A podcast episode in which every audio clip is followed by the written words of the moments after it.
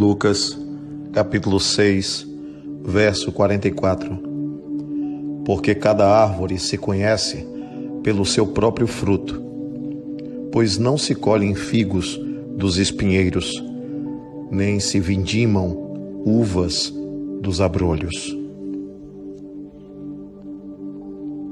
Quando aquela pessoa se aproxima de você, ela te oferece paz, ela te oferece contentamento, ela te oferece alegria.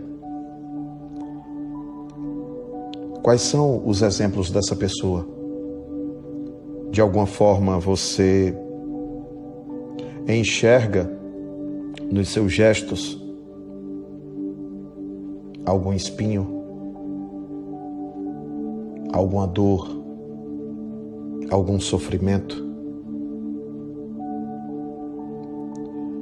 Essa pessoa muitas vezes esconde aquilo que passa, prefere sorrir em sua presença para evitar muitas vezes que você se preocupe com ela. Renuncia muitas vezes a um desabafo até porque quer te ver bem, te ver feliz. Essa pessoa se alegra com as tuas vitórias. Essa pessoa consegue estar sempre em oração. O que sentes é algo de bom? Não, não se conhece as pessoas pelas palavras nem as árvores são só folhagens.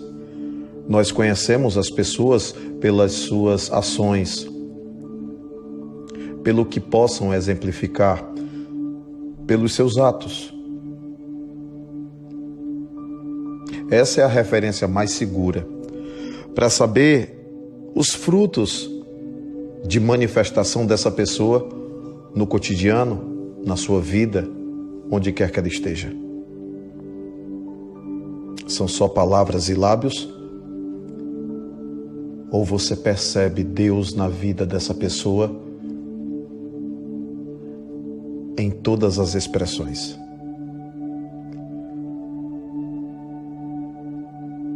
É pelo fruto que a gente sabe qual é a árvore. É pelo fruto que a gente sabe se a árvore é boa. A natureza é perfeita, criação de Deus. Não se colhem figos dos espinheiros.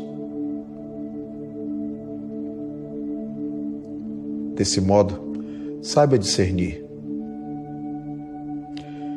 Se a pessoa apenas transmite amargura, se a pessoa apenas tem nos lábios a crítica destrutiva, se a pessoa apenas só reclama, tens aí os frutos amargos de uma vida.